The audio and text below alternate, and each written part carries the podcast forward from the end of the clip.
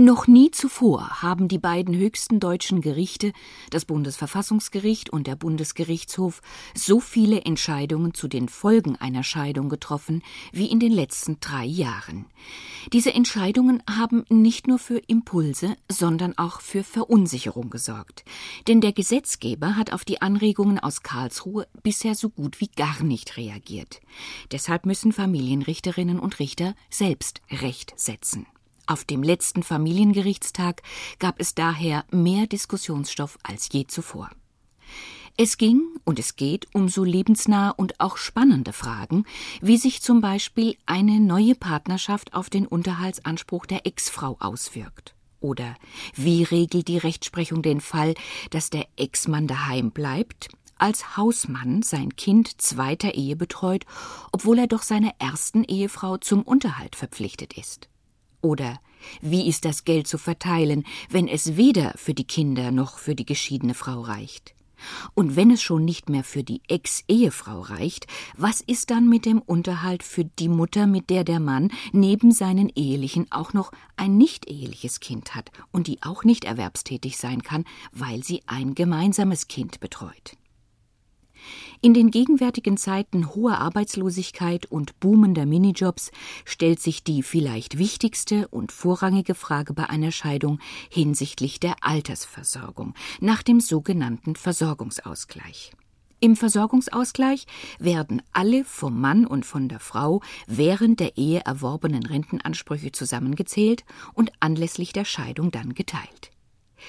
Die große Schwierigkeit ist, diese ganz unterschiedlich ausgestalteten gesetzlichen und betrieblichen Renten, die Beamtenpensionen oder Lebensversicherungen auf Rentenbasis zu bewerten und in Altersversorgungsansprüche umzurechnen. Ingrid Groß erläutert das grundsätzliche Problem. Die promovierte Familienrechtsanwältin aus Augsburg ist stellvertretende Vorsitzende des Deutschen Familiengerichtstages.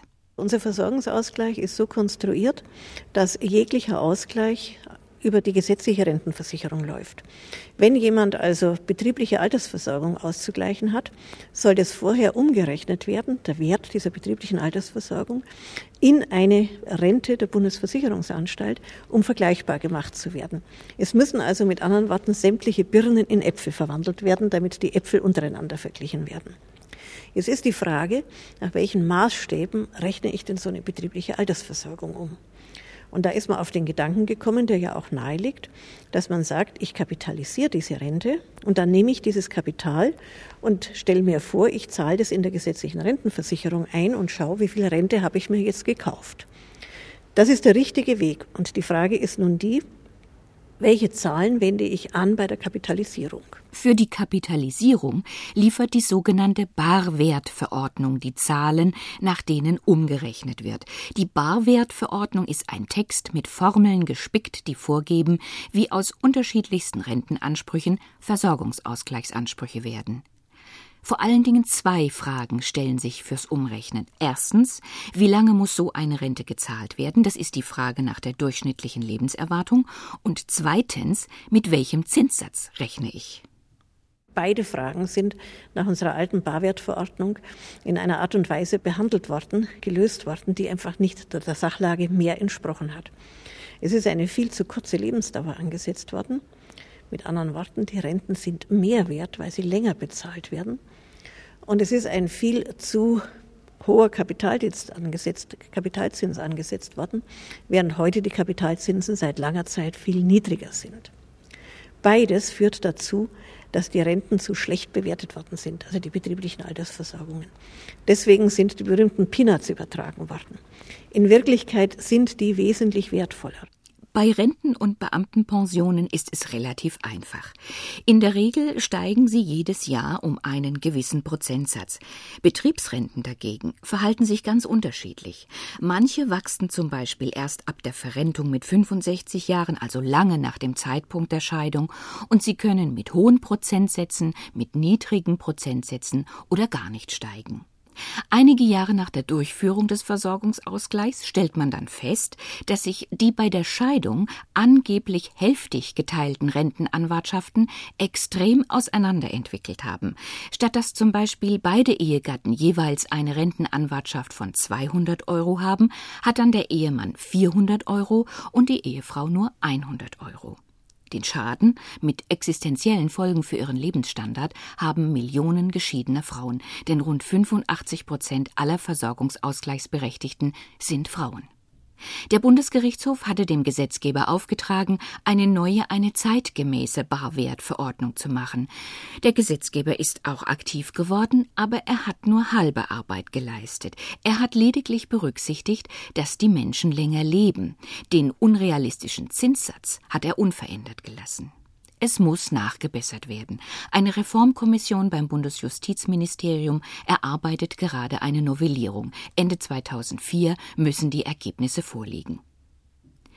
Für Mütter war es schon immer schwierig, nach der Familienphase auf den Arbeitsmarkt zurückzukehren. Noch schwieriger aber ist die Situation nach einer Scheidung, weil die alleinstehende Mutter den Spagat von Kindererziehung und Berufstätigkeit leisten muss. Die aktuelle Wirtschaftslage und die relativ hohe Arbeitslosigkeit, insbesondere im Osten Deutschlands, machen es schon flexiblen und unabhängigen Menschen schwer, Arbeit zu finden.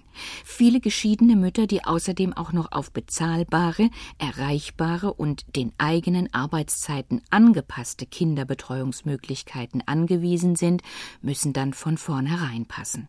Außer der Sozialhilfe bleibt ihnen nur der Unterhalt von ihrem geschiedenen Mann. Dessen Geld reicht aber häufig nicht aus, alle Unterhaltsansprüche zu befriedigen.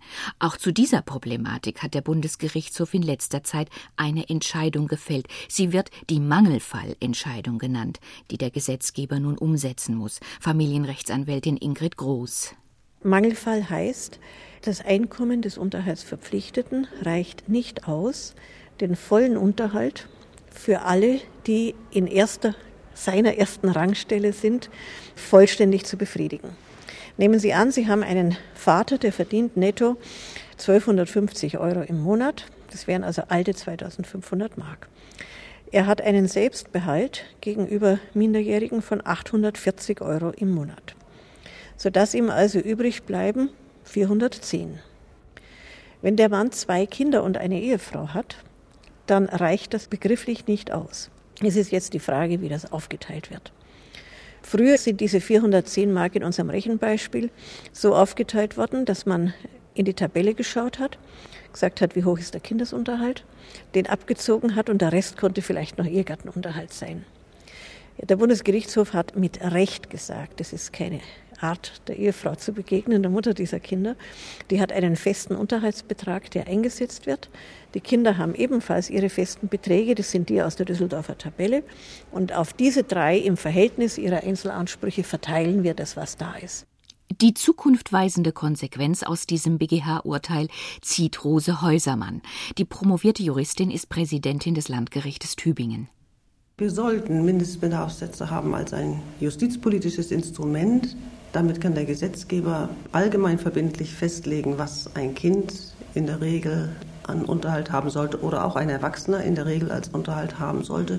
Dann nimmt man diesen Punkt aus dem Streit eines Verfahrens heraus und kann sich auf einen kleineren Bereich, nämlich die Frage der Leistungsfähigkeit dessen, der zahlen soll, konzentrieren und muss die Frage, was braucht der, der was will, eigentlich nicht mehr aufzuwerfen. Wir haben im Augenblick keine Mindestbedarfssätze. Es gehört aber zum Rechtsstaatsprinzip, dass klar ist, was Mindestbedarf ist. Und es ist Aufgabe des Gesetzgebers, das zu tun. Im Augenblick macht die Rechtsprechung eine Form der Lückenfüllung, die zu großer Zufriedenheit in der Praxis führt. Aber ob sie rechtsstaatlich und verfassungsrechtlich gehalten werden würde, wenn jemand sie in Frage stellt, ist zu bezweifeln. Wenn das Geld nicht für alle reicht, kommt es darauf an, in welchem Rang die Unterhaltsberechtigten stehen. Minderjährige Kinder aus verschiedenen Ehen und ihre ehelichen Mütter stehen alle im gleichen, im ersten Rang. Verheiratete bzw. geschiedene Männer haben mitunter auch nicht eheliche Kinder, deren Müttern ebenfalls wie den geschiedenen ehelichen Müttern Betreuungsunterhalt zusteht, wenn sie wegen kleiner Kinder nicht erwerbstätig sein können. Ingrid Groß In allerletzter Rangstelle äh, stehen die Mütter der nicht-ehelichen Kinder. Die kommen nach allen anderen. Die Idee war Schutz von Ehe und Familie, die dahinter steckt. Wobei es sicherlich Schutz von Ehe ist, ob das auch Schutz von Familie ist, steht auf dem anderen Blatt. Also hier wird man auch was machen müssen. Nach meiner Vorstellung wäre es wohl so, dass man kinderbetreuende Mütter auf gar keinen Fall in eine schlechtere Rangklasse versetzen darf. Denn ich kann hier Mutter und Kind nicht trennen. Und äh, wenn ich dem Kind äh, Unterhalt gebe und der Mutter sagt, leider habe ich nichts mehr, dann geht es auch am Kind aus. Also das kann nicht sein. Während ich mir durchaus vorstellen kann, äh, dass eine Ehefrau, die keine Kinder zu betreuen hat, und durchaus berufstätig sein kann, dass die nicht in diese Kategorie mehr gehört. Das wäre sicherlich richtig. Da gehen dann einfach die Kinder und die betreuenden Mütter oder auch Väter den Kindern vor. In einem seiner 24 Arbeitskreise beschäftigte sich der letzte Familiengerichtstag auch mit dem Thema Betreuungsunterhalt für die nicht-eheliche Mutter. Birgit Niebmann, Familienrichterin am Amtsgericht Köln, leitete ihn und erläutert sein Ergebnis. Der Arbeitskreis hat sich nach einer heftigen Diskussion dafür ausgesprochen, auf eine Gesamtneuregelung der Rangverhältnisse hinzuwirken. Und er hat eben entsprechend seiner Themenstellung äh, zunächst äh, festgestellt, dass der Betreuungsunterhalt aller betreuenden Elternteile gleichrangig bewertet werden soll. Das heißt, es sollen auf einer Rangstufe stehen die geschiedene Ehefrau, die ein Kind betreut, die mit dem Vater zusammenlebende Ehefrau, die ein Kind betreut und und auch die nicht eheliche, ein Kind betreuende Mutter. Aber in der Praxis bleibt so gut wie nie ein Unterhaltsanspruch für die nicht eheliche Mutter übrig, denn erst wenn vom Einkommen des Vaters sein Selbstbehalt und der Unterhalt für die geschiedenen Kinder und die geschiedene Frau abgezogen sind, kommt die nicht eheliche Mutter zum Zug. Trotz mehrfacher Gesetzesänderungen zur Gleichstellung nicht-ehelicher mit ehelichen Kindern, die letzten 1995 und 1998, ist die Gleichbehandlung für die Mütter dieser nicht-ehelichen Kinder noch nicht vollzogen. Das lässt sich auch an einem weiteren Punkt feststellen. Der Unterhaltsanspruch der nicht-ehelichen Mutter aus 1615l Absatz 2 BGB ist begrenzt auf einen Zeitraum von drei Jahren nach der Geburt des Kindes. Und darin unterscheidet sich dieser Anspruch von demjenigen der Ehefrau äh, wegen der Betreuung minderjähriger Kinder. Dieser ist äh, nach dem Wortlaut des Gesetzes nicht beschränkt. Die Rechtsprechung gibt der verheirateten Mutter einen Unterhaltsanspruch ohne eigene Erwerbstätigkeit bis zu dem Zeitpunkt, wo ihr jüngstes Kind das achte Lebensjahr vollendet. Der Arbeitskreis war der Auffassung, dass diese Ungleichbehandlung der verheirateten und der nicht verheirateten Mutter äh, hinzunehmen ist, weil sich der verbesserte Unterhaltsanspruch der Ehefrau aus der nachehelichen Solidarität rechtfertigt und weil auch das nicht eheliche Kind in unterschiedlichen Lebensverhältnissen geboren ist, mit der Folge, dass ein Unterhaltsanspruch über das dritte Lebensjahr hinaus an nicht zu strenge Voraussetzungen geknüpft werden darf.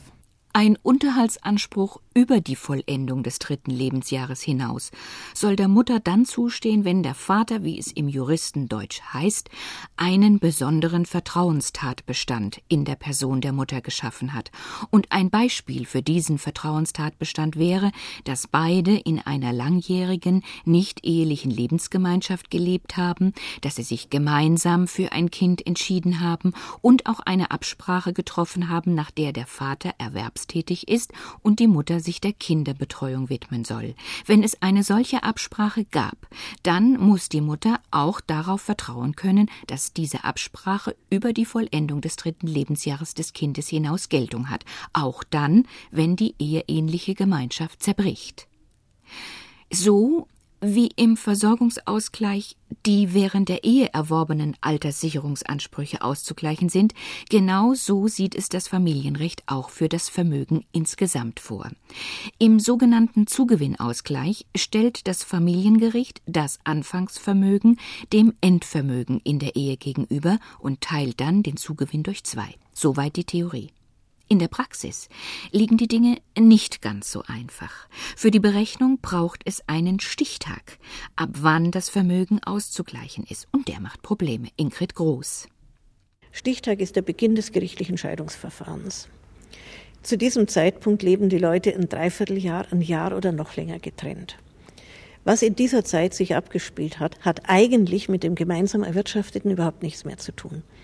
Weder im Sinne, dass jemand sich verpflichtet fühlt zu sparen, weil der andere noch Interessen hat, noch in dem Sinn, dass jemand sich verpflichtet fühlt, Geld nicht auszugeben. Diese Motivation ist weg. Das ist das eine. Das andere ist eine strenge stichtagsbezogene Auskunft. Ich muss sagen, was habe ich am 5. Dezember 2002 gehabt? Und dann kommt die, meistens ist es dann die Ehefrau, weil das die Ausgleichsberechtigte in der Regel ist, und sagt, ja, aber äh, wir haben doch so lange auf diesen Bausparvertrag gespart, da waren doch 20.000 Euro drauf, wie du gegangen bist, was hast du mit dem Geld gemacht? Und schon sagt mir das Gericht, ja wieso? Äh, die Auskunft ist doch erteilt. Sie haben keinen Anspruch darauf festzustellen, was da zwei Jahre vorher gewesen ist. Das kann so nicht gehen. Das geht an der Wirklichkeit vorbei. Es darf nicht sein, dass jemand, der das Geld auf seiner Seite gesammelt hat, was häufig ist, es kann sich auf verschiedene Werte handeln, hier und dort, äh, dass der den anderen abspeisen kann und sagen, das brauche ich dir nicht sagen, da hast du einen Stichtag. Nun macht auch nicht jede Ehe ebenso wenig wie andere Wirtschaftsunternehmen, während ihrer Laufzeit immer nur Plus. So manche Ehe macht nur Minus. Das heißt folgendes. Jemand hat ein hohes Anfangsvermögen, also geerbt oder eingebracht, und es ist nicht mehr da am Schluss. Dann habe ich nicht etwa ein Minus gemacht, das ich beim anderen ausgleichen könnte, sondern ich habe schlechtestenfalls null. Schlechter als null kann es nicht werden. Und das führt für den, der hier viel eingebracht hat, was nicht mehr da ist, zum Beispiel zu dessen Lasten äh, die Ehe geführt worden ist, führt hier zu einer einseitigen starken Benachteiligung. Das ist auch nicht gerecht. Oder es gibt den Punkt, wenn jemand zum Stichtag Beginnscheidungsverfahren noch was hatte, ausgleichspflichtig war, bis zur Rechtskraft der Scheidung aber das Geld nicht mehr da ist, verjuckst ist, dann entfällt der Zugewinnausgleich. Gott sei Dank ist diese Bestimmung nicht allgemein bekannt. Sie gilt auch als verfassungswidrig. Es ist unerhört, sowas zu schreiben. Das kann nicht richtig sein. Wie gehe ich, das ist ein weiteres großes Problem, mit den Zuwendungen um, die die Eltern an Schwiegersohn und Tochter gemeinsam gemacht haben? Die Eltern meinen innerlich natürlich eine Schenkung an ihr eigenes Kind, aber aus familiärer Höflichkeit beziehen sie beide ein. Das führt dazu, wenn ihr zum Beispiel auf das Konto beider, euch schenken wir unsere Ersparnisse, äh, dass nur die Hälfte im Zugewinn dem leiblichen Kind zugutekommt und die andere Hälfte halt als Teil dessen, was an die Frau oder den Mann geschenkt, Schwiegerkind geschenkt worden ist. Das haben die Eltern sich so nicht vorgestellt. Und es hat auch eigentlich keine Begründung. Also auch das würde ich ändern, da, da müsste man was machen, weil die Leute ständig hier gegen das Gesetz handeln und sich was ganz anderes vorstellen. Die können sich nicht denken, dass sie ihrem eigenen Kind damit schaden, dass sie das liebevoll beiden zuwenden. In jedem der genannten Fälle kann nur der Gesetzgeber für mehr Gerechtigkeit sorgen. Er ist gefordert beim Zugewinnausgleich, beim Versorgungsausgleich respektive der Barwertverordnung und in mancherlei Unterhaltsfragen, zum Beispiel den Betreuungsunterhalt der Mutter eines nicht-ehelichen Kindes betreffend bleibt noch das Thema, das schon immer für die heftigsten Emotionen gesorgt hat. Der Unterhaltsanspruch der Frau, die mit einem neuen Partner zusammenlebt. Hier hat es sich zur ständigen Rechtsprechung entwickelt, dass sich eine geschiedene Frau, die mit dem neuen Freund zusammenwohnt, fiktive Unterhaltszahlungen von diesem neuen Partner anrechnen lassen muss, mit der Folge, dass der Ex-Mann weniger Unterhalt zu zahlen hat. Diese Rechtsprechung ist äußerst umstritten, unterstellt sie doch qua Rollenzuschreibung, dass die Frau dem Mann immer und generell den Haushalt führt. Dr. Jürgen Seuker, Richter am Oberlandesgericht Düsseldorf, rechtfertigt das. Das ist halt so im Unterhaltsrecht, ein Unterhaltsberechtigter, der darf nichts unentgeltlich tun.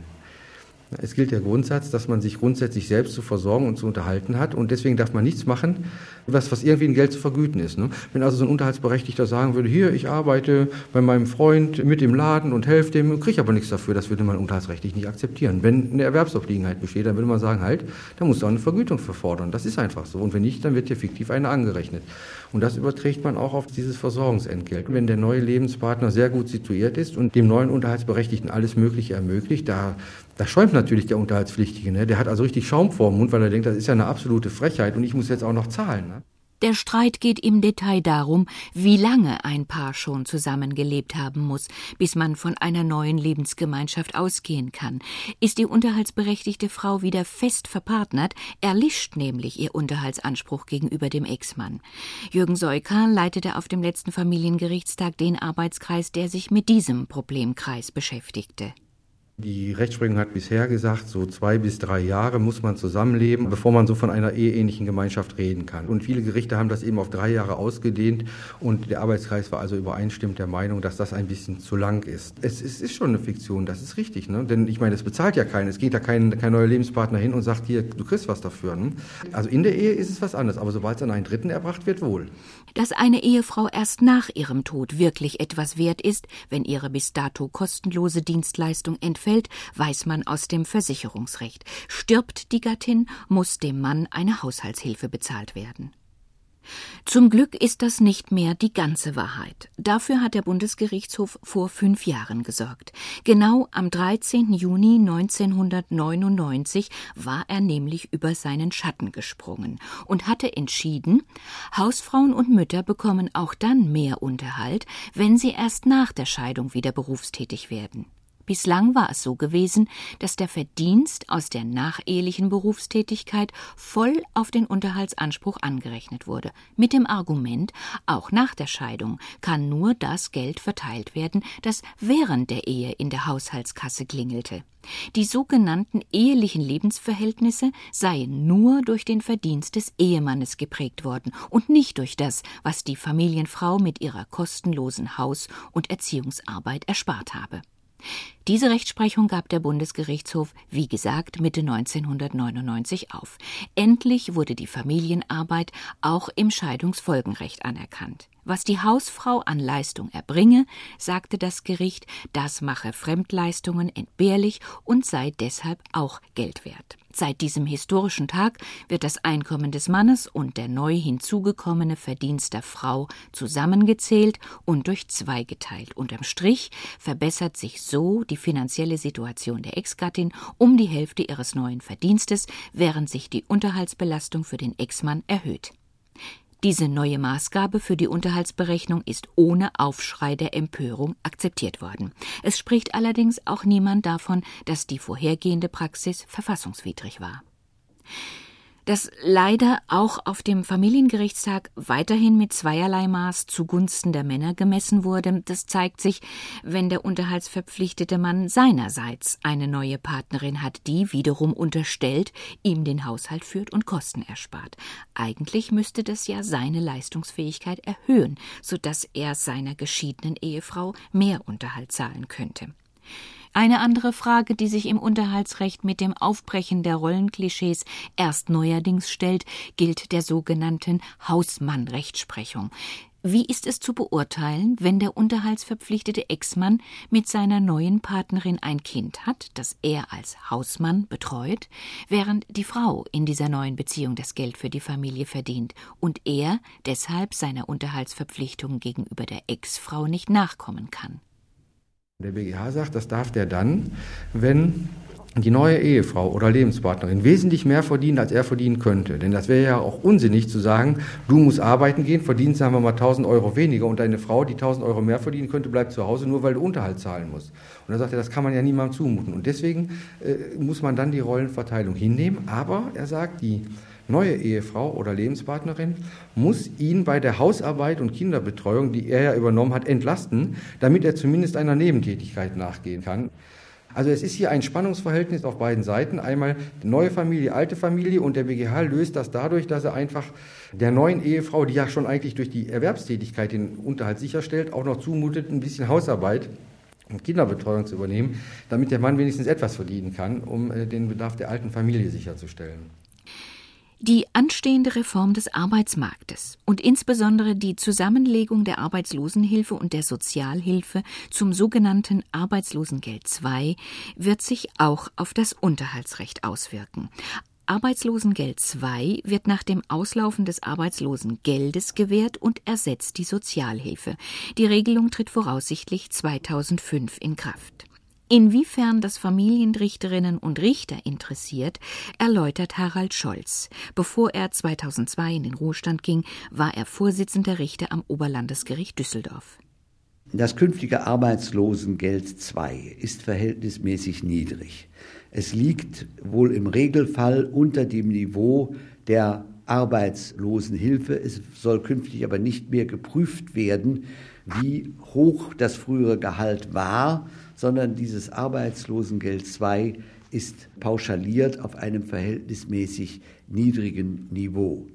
Der Ehemann, der sich von seiner Familie getrennt hat, erhält also künftig nur ein verhältnismäßig geringes Arbeitslosengeld II und ist deshalb meistens leistungsunfähig. Die Vollstreckungsmöglichkeiten in das Arbeitslosengeld II kann man wahrscheinlich vergessen, weil es also so niedrig ist, dass die Pfändungsfreibeträge unterschritten werden. Das Arbeitslosengeld II führt sowohl in der intakten Familie als auch in der Scheidungsfamilie zu nachhaltigen Einkommensrückgängen. Das muss man für den Regelfall sagen. Ist trotz aller Schwierigkeiten ein Unterhaltsanspruch erkämpft, kann er schließlich vor Gericht dennoch scheitern. Jutta Puls, Richterin am Hanseatischen Oberlandesgericht in Hamburg, steht häufiger vor dieser Situation. Mir als Richterin fällt auf, dass ich oftmals Entscheidungen treffe, über die der Unterhaltsverpflichtete, obwohl er zur Leistung verurteilt wird, sich freut. Er freut sich deswegen, weil er daran denkt, dass er freiwillig nicht Unterhalt zahlen wird obwohl er dazu verurteilt worden ist, sondern er wird warten, bis der Unterhaltsberechtigte die Initiative ergreift und gegen ihn im Wege der Zwangsvollstreckung vorgeht. Und dann lacht er sich ins Fäustchen, weil er weiß, dass die Pfändungsfreigrenzen so hoch sind, dass er Unterhaltsverpflichtungen nicht erfüllen muss. Das macht das Problem deutlich, dass wir unbedingt eine Harmonisierung zwischen dem Unterhaltsrecht einerseits und dem Vollstreckungsrecht andererseits brauchen, damit es diesen Widerspruch nicht gibt. Das wird also für den Gesetzgeber eine gewaltige zusätzliche Aufgabe werden, denn es müssen nicht nur das Unterhaltsrecht und das Zwangsvollstreckungsrecht aufeinander zugeführt und vereinheitlicht werden, auch das Recht der Sozialhilfe, das Recht der Arbeitslosenhilfe und das Recht des Kindesunterhaltes müssen harmonisiert werden. Es gibt viele Ungereimtheiten. OLG-Richterin Impuls. Ich denke zum Beispiel an das Problem der Verpflichtung von Müttern, die Kinder betreuen, zu arbeiten.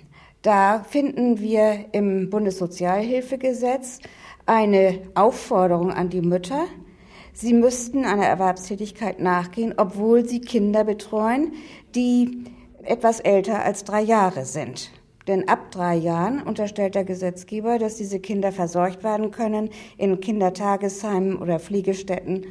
Und dann stehen die Mütter für Erwerbstätigkeit zur Verfügung. Im Unterhaltsrecht machen wir das ganz anders. Wir sagen, sie müssten erwerbstätig sein, erst von einem Zeitpunkt an, zu dem die Kinder etwa in der zweiten Grundschulklasse sind und man davon ausgehen kann, dass sie jedenfalls einen Teil des Vormittags sicher untergebracht sind, sodass die Mutter einer Erwerbstätigkeit nachgehen kann. Das ist auch ein Wertungswiderspruch einerseits zwischen dem öffentlichen Sozialhilferecht und andererseits dem privaten Unterhaltsrecht. Wertungswidersprüche und unzeitgemäße Vorgaben wie im Versorgungsausgleich führen im Scheidungsfolgenrecht zu Ungerechtigkeiten. Und Ungerechtigkeiten sind eine schlechte Empfehlung für Familienpolitik. Früher fielen die Ungereimtheiten zu Lasten von Frauen weniger auf. Heute, da Frauen selbstbewusster, besser informiert und wirtschaftlich unabhängiger geworden sind, werden diese Benachteiligungen nicht mehr so einfach hingenommen. Vor allem den Betreuungsunterhalt für die Mütter nicht-ehelicher Kinder müsste der Gesetzgeber dem der Mütter ehelicher Kinder angleichen. Und eine glückliche Hand ist ihm auch bei der Reform des Versorgungsausgleichs dringend zu wünschen.